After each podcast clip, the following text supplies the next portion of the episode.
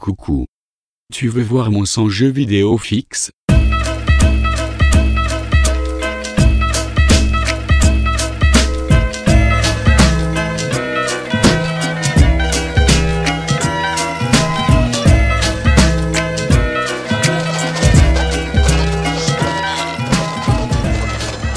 Dieu.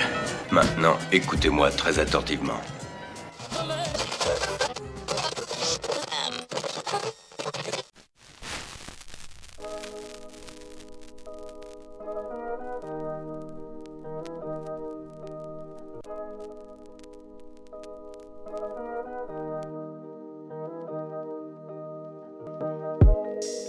Salut et bienvenue à toi dans le dixième épisode de 100 jeux vidéo fixe.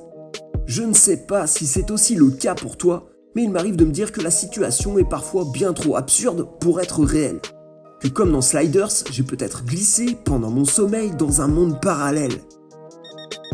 Ce matin-là, je me réveille sans d'abord m'apercevoir de quoi que ce soit. J'éteins l'alarme stridente qui vient de me sortir de ma torpeur, me glisse dans mes sapes, embrasse ma femme et ma fille comme tous les jours. Une poignée de minutes plus tard, je suis devant mon café fumant, petit mal de crâne, un cachet, puis jaune sur mon mobile pour checker les news du jeu vidéo.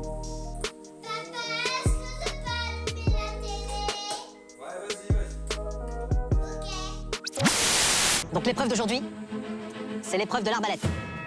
Ah, c'est les trucs des... dans les châteaux forts là? L'arbalète, euh, c'est les. les arcs plats? Bah, des hommes préhistoriens pour moi.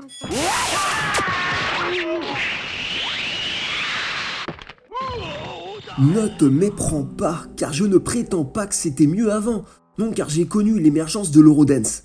Mais ça m'arrive de penser que c'était peut-être moins pire quand même. En 91, par exemple, j'ai reçu la plus grosse claque, pop mais surtout culturelle, de ma vie en allumant simplement mon poste de télévision. Pour y regarder le génial numéro d'Agile présentait à la France de l'époque un gamin de l'autre bout du monde nommé Akira. Enfin bref, revenons dans ce présent où une télé muselée et docile dicte ce qui est bon ou pas à des téléspectateurs consentants apparemment dénués de ces trucs qu'on appelle sens critique et curiosité. On est en 2018 et la journée se poursuit. L'esprit parasité par cette étrange impression de m'être réveillé dans un monde presque familier. Le presque étant de trop, hein, habituellement en tout cas. J'en suis d'ailleurs quasiment à me demander, au moment de cliquer sur l'exécutable de Lucas Born of a Dream, si tel Néo, je n'ai pas pris ce matin une pilule rouge plutôt qu'un ibuprofène. Ne me doutant pas que je n'étais malheureusement pas au bout de mes peines. Ça, c'est le monde que tu connais. Le monde tel qu'il était à la fin du XXe siècle. Tu viens d'un monde imaginaire, Néo. Voici le monde tel qu'il existe aujourd'hui. Dans un fatras de pixels bleus néon criard, une forme primaire apparaît à l'écran d'accueil, imprécise mais troublante. Une apparition presque pieuse en ultra basse résolution. Voici ma nouvelle enveloppe pour les heures à venir, Lucas. Un être élu aux inquiétants pouvoirs innés, ado dissemblable, craint et haï de tous, que je vais bientôt accompagner dans son voyage vers la rédemption, à l'assaut de ses propres démons, sa peine et sa colère. Après un cauchemar qui ferait pâlir Candyman, le minot reprend conscience dans un entre-deux-mondes, faisant passer sa toute fraîche terreur nocturne pour un doux rêve. Un peu comme moi ce matin en fait. Je me dis que c'est cool, amusé d'avoir déjà un truc en commun. Je saisis alors la manette, malgré tout anxieux, face à l'étrangeté de ce programme curieux. Et là, on fait avance rapide pour se retrouver dix insignifiantes minutes plus tard.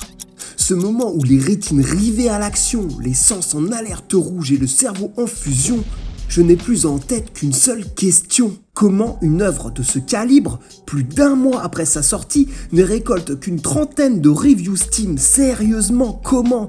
Comment passer à côté de ce tour de force graphique? Acte de résilience ou choix esthétique? Peu importe. Une chose est sûre, Seul le talent pur a pu accorder un résultat aussi saisissant à ce qu'on jugerait trop hâtivement relevé d'un nouveau courant artistique inventé par des élèves de moyenne section. Animation, design et bruitage, les composants d'un ensemble, une mécanique fine qui s'exécute ici si harmonieusement que ces graphismes à l'allure tantôt déstabilisante deviennent finalement un atout, un argument.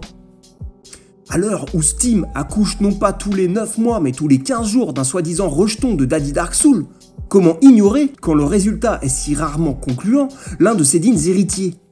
Comment ne pas se faire engloutir par son univers oppressant, habilement arrangé par un gameplay ultra maîtrisé, par son ambiance sonore, son identité graphique singulière et cette histoire? Une allégorique traversée vers la connaissance et la compréhension de soi. Tout y est, on est ici face à face avec une perle rare, aboutie, maturée. Un produit qui devrait dans une réalité sensée être édité sur tous les supports du moment diffusé largement aujourd'hui avant d'être déterré dans 10 ans pour ensuite être canonisé par quatre pseudo-puristes de la presse de masse quand une trop tardive reconnaissance ne profitera plus à ses développeurs.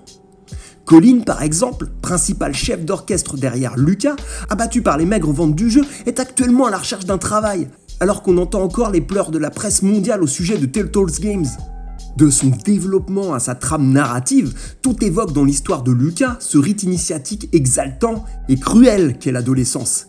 Et même si la mienne commence à se faire vieille, elle a, comme chez toutes et toutes, laissé sa marque sur mes fondations. Et en l'évoquant, remonte ces trages suffocantes d'une autre ère, invoquant de concert sentiments d'injustice et ressentiments exacerbés. Kaneda et Tetsuo sont toujours là, derrière mes premières rides et mes quelques cheveux blancs. Et c'est certainement pour ça qu'il m'est impossible de me résigner et d'accepter qu'il soit juste pour ces créateurs d'avoir à traverser l'enfer non pas de Dante, mais de Lucas. Mais heureusement, il est encore temps d'agir, de les soutenir et de glisser dans une dimension parallèle moins insensée. C'était Sans jeu vidéo fixe. Merci à toi pour ces quelques minutes d'attention. Rendez-vous très bientôt sur 100jeuxvideofixe.com pour de nouvelles chroniques.